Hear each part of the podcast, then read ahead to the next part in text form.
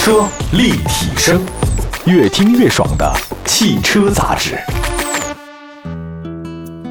欢迎大家收听，这里是汽车立体声。各位好，我是董斌。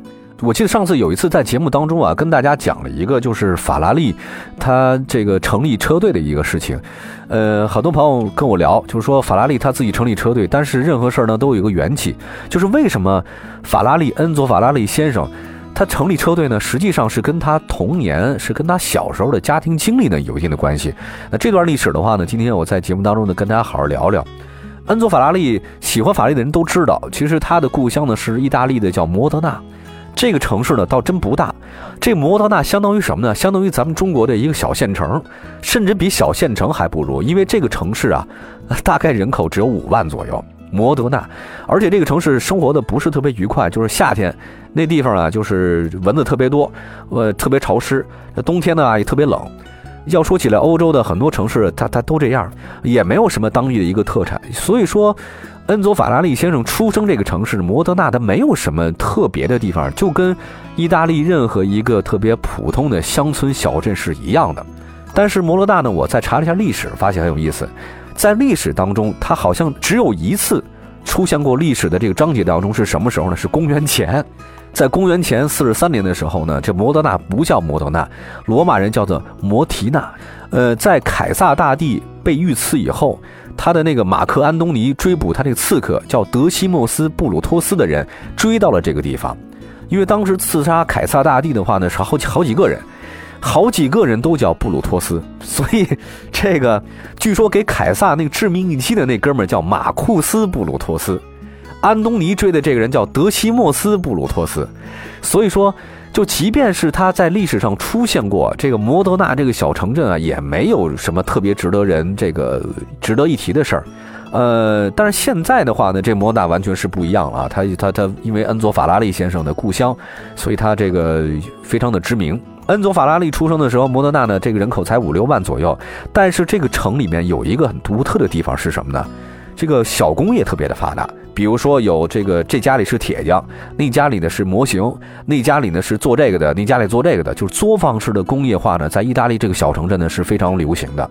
实际上，意大利这种作坊式的工业很流行，也延续到现在了。比如说，这家人做皮鞋，那一家人做成衣，那家人做珠宝，啊，也到现在流传着。而且，法拉利先生也在当地的家里当中啊，也不是一个特别显赫的家族。您今天您要去有机会去这个恩佐法拉利的故乡摩德纳去看看啊！您翻开他们家当地那个电话本儿，电话本儿叫法拉利的有好几百个。呃，有人说嘛，据说是当地有叫法拉利的人至少九百多个啊。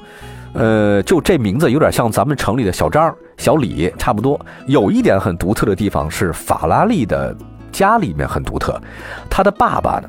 是一个怎么说呢？是开了一个工厂。其实关于这段历史啊，法拉利自己本人呢也有呃前后说的也有一点这种差异。有一段呢，他在八十多岁的时候呢，对媒体说：“我们家也就是五六个工厂，这不五六个人，这个这个人不多。”但实际上呢，这个据一些历史考证，他们家可真的不只是五六个人，他们家那工厂啊，至少雇了十五个到三十个人之间。你想想看，在二战的之前，一个小作坊能雇十五个人到三十个人左右。法拉利讲，他从小啊跟他的哥哥两个人呢住在一小房子里面，每天早晨啊是被那锤子的击打声敲醒的，就咚咚咚咚，就是干活的声音敲醒的。他的爸爸呢是当时给意大利的国家铁路做什么呢？做那遮阳棚，呃，生意呢应该是相当不错的。呃，为什么说生意不错呢？很简单，因为在一九零三年的时候，一九零三年啊，各位，那时候咱们还大清的光绪年间，家里就买了第一辆车了。呃，在一九零几年，那个时候能买到车的，你想想看，那不是没钱人。据说当时整个摩德纳那个城市里面只有二十七辆私家车，而他们家买了一辆之后又买了两辆，也就是说他们家有三辆私家车。甚至家里还请了专门的人负责这个汽车的养护，当司机。我的天哪！你想想看啊，各位，那个时候能雇得了司机的人，在中国只有袁世凯和慈禧太后都有这分量，而他们家呢，也就就就有能能干这事儿的人了。呃，恩佐法拉利呢有个哥哥叫阿尔弗雷多，但实际上呢，他他不叫他哥叫阿尔弗雷多，叫迪诺啊，这可能是他们家的小名，叫圆圆呀、什么佳佳呀、李李啊，就是他爸就管他叫哥叫迪诺。当时从小的时候，他们要三辆车。据说法拉利呢，就跟他哥哥之间呢，就就玩了，就互相竞竞赛。但是他们不是开车，是开自行车和鸽棚。法拉利呢，当时在回忆录中说，他说他的体魄不是很强健，他没法呢赢得，就是他的小伙伴们就跑不过。呃，兴趣呢，所以他就转了，他干什么呢？射击。大家没想到，法拉利实际上，恩佐法拉利先生他是一个双向飞碟射击的高手，就开枪嘣嘣嘣嘣嘣，就是开枪厉害。据说呢，也曾经上过这个击剑课，但所有的一切，所有的一切，你没想到，你看汽车、射击、自行车啊，呃，这都不是一个没钱孩子能干的事儿。也就是说，他家里人在当地呢，至少是个富农，确实是一个富农。呃，另外再有一个很有意思的事儿是什么呢？法拉利它为什么能够跟汽车挂上关系啊？是因为是在法拉利第一次接触汽车呢，是在一九零八年的时候，一九零八年。他老爸呢，带着十岁的法拉利跟他的哥哥呢去博洛尼亚看赛车。当时呢，博洛尼亚有两个赛车手是非常厉害的，一个呢叫做菲利斯纳扎罗，另外一个各位您记好了，另外一个顶级的赛车手的名字，您听好了是温森佐兰奇亚。兰奇亚您知道了吧？就现在的一个意大利菲亚特公司的著名汽车品牌兰奇亚。当时兰奇亚已经成立自己名字命名的公司了，也是菲亚特汽车公司的一员。在那个时代。他们在路上的赛车的速度已经达到每小时一百英里，英里比公里要大嘛，所以啊，他当时的这个汽车速度是很快的。第二次呢，法拉利看这个汽车比赛呢，其实是这样的，是个小型的汽车比赛，就是从他的家乡摩德纳到费拉拉的省道直线直线竞赛。呃，要说起来很有意思啊。这个在当地的这个汽车竞赛，跟现在咱们看的 F 一啊或者房车赛是完全不同的。因为现在咱们这 F 一的比赛或者房车赛，它有固定的赛道啊，这赛道里它那个非常的好，很科学。但是过去的赛道是什么？全是土路，就是当时意大利的，在一九零几年的时候，上世纪啊，包括那时候在中国，全世界没有柏油马路。它很多全是那种土的那种土木新的路，一到下雨的时候呢，这个就哗暴土扬长的。所以在上个世纪开始啊，这个自古以来，全世界都是靠水路来进行运输的，而不是靠公路，是因为公路效率太低了。那时候汽车也不是很发达，靠这个你靠马，马也得吃草啊。只有靠水路，像郑和下西洋、海上丝绸，它这靠水路是可以的。您就能理解了为什么隋炀帝啊弄了一个京杭大运河。啊，这是很有意思的事儿，所以当时意大利，您别看是欧洲，它其实也算意大利的欧洲一个穷国。它为了让自己的这个赛道上，它那个土路能开得比较好啊，你夸开车开过去之后，摩德纳当地的汽车协会靠志愿者一桶一桶的往那个那个赛道上洒水，一桶一桶洒，那否则那个暴土扬场根本看不见。最后呢，当时有个车手呢，叫做达扎拉，这个人呢，以这个每小时八十七英里的速度赢得了比赛。所以这两次比赛呢，据说是给法拉利呢这个十岁的法拉利呢，留下了特别深刻的印象。但总的来说呢，你他只是看赛车，法拉利的爸爸比法拉利更对这个汽车感兴趣。呃，有点像咱们看那《射雕英雄传》里面，杨康的爸爸叫完颜洪烈，杨康呢叫做完颜康。也就是说，完颜洪烈就是赵王。完颜洪烈比杨康更热衷于在江湖上闯名号，这个道理大家懂得了。就是法拉利的爸比法拉利更爱赛车。年轻的法拉利呢，对这个赛车并不感兴趣，但是他对什么感兴趣呢？各位，他对足球感兴趣。我发现是不是意大利的这个所有意大利男人都对足球感兴趣啊？当时的法拉利先生甚至想从事体育新闻的写作，就跟我们是同行了。长到十七岁的时候，据记载呢，法拉利曾经给意大利当时最有影响的一个报纸叫做《米兰体育报》，投过好几次稿。这个我也不太清楚啊，这稿是真登了还是没登了，挣没挣到稿费咱不了解。但据说呢，他有一定的这种写作的这个想法，因为很多年以后呢，法拉利他说，他说我小时候吧就三个梦想，说第一个事儿呢，我写体育新闻，写足球的体育新闻；第二，我要唱歌剧；第三个，我才是赛车的。所以说他更想当个记者，或者当个从事艺术类的唱歌剧，啊，呃，法拉利倒是歌剧为什么我不太了解，因为我确实没找到法拉利先生跟歌剧之间有太多这个这个接触的地方，因为他更多的是体育新闻跟这个赛车是有关系的。这么来看，法拉利的先生他年少的时代啊，他就是一普通意大利小孩儿，就跟咱们街上那个什么阿三阿四啊、阿猫阿狗没什么太大区别，就跟咱发小没太大区别，没有任何的可以。让人发现说这孩子有天赋异禀、司马光砸光这种感觉的，完全没有。也没有任何说以后他生命中能开花结果的这种领导能力和组织能力，也完全没有。他就是一个喜欢自行车、赛车、足球，这个意大利歌剧的一个小男孩。所以他之后为什么能够走上赛车之路呢？呃，休息一下，待会儿再跟大家讲。汽车立体声。呃，继续回到我们今天的汽车立体声，我跟大家讲讲的法拉利先生，他从小为什么会走上这个赛车之路？呃，喜欢听我们这段历史的朋友们，可以再点击汽车立体声我们全系列啊，我其中也讲过法拉利先生这个车队的事儿。嗯，刚才说到了法拉利，他年少的时代呢，据他的回忆，包括我们找到的资料，发现法拉利他基本上就跟普通的意大利小孩没太大区别。事情发生在哪些转变呢？发生在这个世界大战。就第一次世界大战这个有关系。一九一四年六月二十八号，大家在学历史的时候都知道，当时有一个人叫加弗里洛啊普林西普，他一刺客，在萨拉热窝呢朝当时的奥匈帝国的王储呢开了两枪。呃，关于这段历史的话，大家感兴趣的话可以了解。据说当时加弗里洛普林西普他挑起一战的时候，当时是一个他们想整个刺杀奥匈帝国嘛，这个王储给他一把枪，因为这个人呢好像是个近视眼，身体也特别差。布置那个刺杀任务的时候呢，他根本没有给他布置任何任务，只是让他在那个地方瞎溜达。就是没想到最后是他，王储在路过那个地方的时候，马车遇到那儿，他开两枪，啪啪，就整个改变了欧洲历史。所以有的时候你也说不清楚到底是谁能够改变这个历史。比如说法拉利，谁能想到说一个普普通的少年，他以后做成了一个世界所有男人都喜欢的一个车型——法拉利车型。还有刚才那个加弗里洛普林西普，谁没想到这么一人，他改变了整个世界的格局。第一次世界大战，对吧？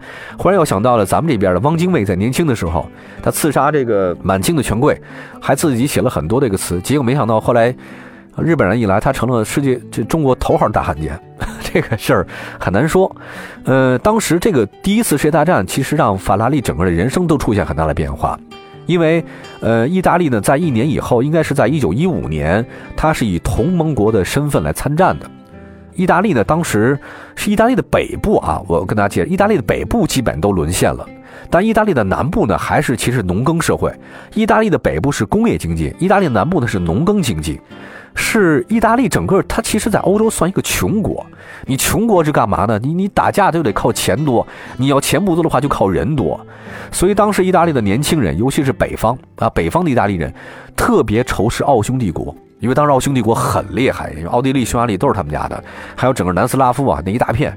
所以当时是这种法国、英国和意大利的年轻人啊，他他他都喜欢扛着枪去战场。呃，他的哥哥就是迪诺。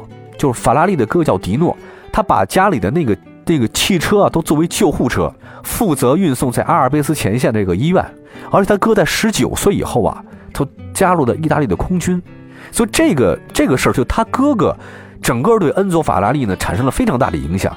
他的哥哥呢，当时加入了意大利的空军的一个中队地勤部队的一员。而这个地勤部队的标志是什么呢？徽章就是一个腾跃而起的马加俩翅膀，飞马。各位想想看，现在法拉利的标志是什么？不就是这个吗？当时这个部队最有名的飞行英雄是什么呢？叫弗朗西斯科·巴拉卡。他呢，当时击毁了敌人的三十四架战斗机才坠毁了。他当时一直佩戴就是这个徽章。实际上，他的哥哥加入这个空军部队啊，对法拉利的影响是非常大的。这个战争呢，这两年以后，一九一六年的二月份，法拉利的恩佐·法拉利的父亲呢，因为肺炎而死亡了。因为那个时候，你要是嗓子发炎或者得肺炎的话，特别容易死。呃，他死了以后，他爸死了以后，他们家整个的工厂就废了，基本上没办法。法拉利呢，被迫到其他一些工厂、兵工厂啊去当实习生。没多久，他哥也死了，部队上染了这种疾病。据现在的考证，是他哥可能死于流感或者伤寒，有点跟我现在得了流这感冒差不多。结果他哥呢，在治疗了一段时间之后也去世了。也就是说，一战让他的爸爸跟他的哥哥相继去世。那你说这法拉利该怎么办？他得他得他得养活自己啊。只好呢，他在十九岁的时候也加入了意大利的步兵。当时在意大利步兵，他做什么？他哥是空军，他呢是炮兵，就步兵里的炮兵。在这个有意思的是，他是炮兵啊，可是他所从事的这个部队的战斗任务，跟法拉利呢，他没有什么太多的联系。法拉利干什么呢？法拉利干的是给那个拉炮的那个骡子钉马掌。就是因为那个时候的炮兵呢，它不是靠车或者说自动的这种，呃，这个开车去拉的啊，没有，完全是靠这个马匹来这个拉的。大家看到这个前段时间，大概是两年前，斯皮尔伯格先生曾经大导演啊拍过一个好莱坞的著名的电影，叫做《战马》。这个战马呢，实际上不仅仅是在好莱坞电影里面很厉害，在百老汇拍过很多的话剧。这个是在百老汇特别有名的一个话剧，叫做《战马》。实际上，先有《战马》的这个话剧，才有斯皮尔伯格先生拍的这个就是《战马》的电影。我这两个都看过，《战马》里面那个讲那个战马，其实就是当时整个英国在一战的时候，他所有的炮啊都是靠马去拉的。所以当时法拉利呢，就是在意大利的这个炮兵部队里面是给人钉马掌的。但是没想到，他盯了没几个月，哈，他就重病了，他就自己呢就得了肺炎，也是肺炎。因为那个时候的这个治疗肺炎的手段不是特别多，只靠一个字儿养。基本上你得了这种肺病或者就是死路一条。因为法拉利的爸就是得肺炎死的，他哥也是得流感，所以他基本上也差不多快死了。结果呢是在这个一个战地医院里面啊，后来被疗养。聊了大概，我也不知道聊了多长时间吧，反正是很长时间。哎，居然自己慢慢好起来了。有一段历史呢是空白的，也就是说，在一九一六年的时候是二一战，结果一九一八年欧战呢就差不多告一段落，牺牲了多少人呢？是三千万人。法拉利呢这个时候是退伍了，也就是说，恩佐法拉利得了肺炎，然后到一九一八年他这个退伍之后，这整个一年多的时间。没有任何的记载，法拉利呢也没有说到底说我我这个这段疗养的时间、养病的时间做了些什么，但是确确实实有人说，法拉利在这段时间以来思考了以后，也可能是某个人启发了他，也有某个特别的事儿启发了他，在一九一七年年底到一九一八年他退伍以后，他马上就开始在菲亚特公司找工作去了，所以说这一年到底发生了什么，谁也不知道，他自己也没说。后来呢，是在一九一八年的时候呢，呃，法拉利退伍以后呢，在菲亚特公司想找一份工作，呃，很有意思，因为法拉利的故乡是在摩德纳，但是菲亚特的故乡在哪里呢？是在意大利的都灵，因为都灵是整个意大利的制造的一个中心。但是意大利的北部啊，因为战争的原因呢，一九一八年到一九年的时候，整个一战在这个意大利的北部造成的创伤是很大的，所以这个法拉利呢，在意大利的北部呢，他四处游荡，想找工作。他找哪儿工作呢？你想想看，那时候没有什么特别多的好工作。战争结束以后呢，就紧接带来的其实是贫困，是这种萧条。如果没记错的话呢，在意大利北部的时候，有一个人从此就是在一借着一战，意大利的整个恢复啊，变成了这个投机家，就是墨索里尼啊。这个事儿跟咱们节目没关系，我就不再说了。因为当时是他就墨索里尼借着他一个记者啊，借着这个意大利的北部万众萧条，这个战争之后的很多创伤，他自己呢吸引了特别多对现实不满的人，结果慢慢他墨索里尼成立一个叫黑山党，穿着黑衣服控制了整个意大利。那实际上呢，法拉利呢当时对政治毫无兴趣，他对汽车呢我不知道为什么有兴趣，他突然想找个工作，他的目的很明确，就是我退伍以后得找自己一个饭碗，因为他们家已经不行了，他必须得在菲亚特公司谋一份差事，能找到一个让自己这个这个怎么说呢，这个呃以后安身立命的这种职业。但是你看，一九一八年。没读过书，没有任何资历，只在这个军队里盯了一年马掌的一个退伍的军人，他没有任何的资历，能够在菲亚特这样一个大公司里找到一个工作，相当于你初中还没毕业，身体特别瘦弱，以前也没干过这事儿，你就到北汽，你找一工作，谁要你啊？没人要你啊！所以这段时间呢，并不是非常的愉快。呃，法拉利呢，在回忆这段经历的时候呢，充满了心酸。他当时这么说的，他说。冬日灰暗的天空之下，我走出菲亚特的办公楼，穿过繁华的街道，游荡在波河沿岸的瓦伦蒂诺公园。在巨大公园城堡的阴影下，我拨开长椅上的积雪，也就是说那时候没什么人啊，那个雪把那个椅子上都盖满了。我坐了下来，我非常的孤独，我的父亲和哥哥都不在了，我被孤独和绝望打败，我哭了。但这事儿你没发现吗？就君子报仇，十年不晚。菲亚特在法拉利心中埋下了一个小小的仇恨的种子。我没要你，对吧？这就相当于马云当年去肯德基找工作，十几个人都要了，就唯独没要那个，就是马云。所以肯德基隶属于百事集团，所以马云的下面的子公司买了百事集团的众多的股份，所以现在肯德基中国是属于马云阿里巴巴的。所以君子报仇，十年不晚。所以现在法拉利跟菲亚特的关系呢，应该是在法拉利最早找工作的时候就埋下了仇恨的种子，在法拉利这种意大利男人的热血男人的心中啊，复仇排在了第一位。那德国有个著名的哲学家尼采。他说过这句话，我我觉得特别有意思。他说：“延迟复仇的能力是高贵的象征。”按照咱们的话来，就是君子报仇，十年不晚。所以法拉利就是延迟复仇的能力是高贵的象征。所以他无论花了多长时间，也要让菲亚特的阿涅利的家族们尝到相同的悲伤的滋味。欢迎大家继续关注汽车立体声的其他专题的节目，关注我们的官方微博和我们的官方微信。我们下次节目再见。